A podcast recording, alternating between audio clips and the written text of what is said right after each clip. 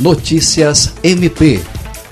O Ministério Público do Acre, por intermédio da Promotoria de Justiça Especializada de Tutela do Direito Difuso à Segurança Pública, ingressou com uma ação civil pública de obrigação de fazer, com pedido de tutela de urgência, que visa a realização de concurso público para policial penal.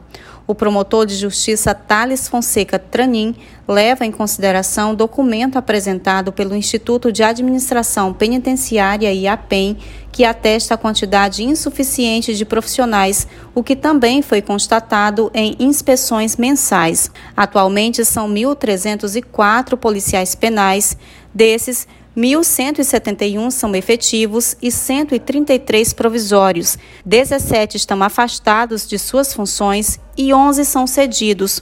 O último concurso para a contratação desses profissionais foi realizado em 2007. Thales Tranin enfatiza que, diante deste cenário, não só a qualidade do serviço prestado fica prejudicada, mas também a segurança é comprometida. Kelly Souza, Agência de Notícias do Ministério Público do Estado do Acre.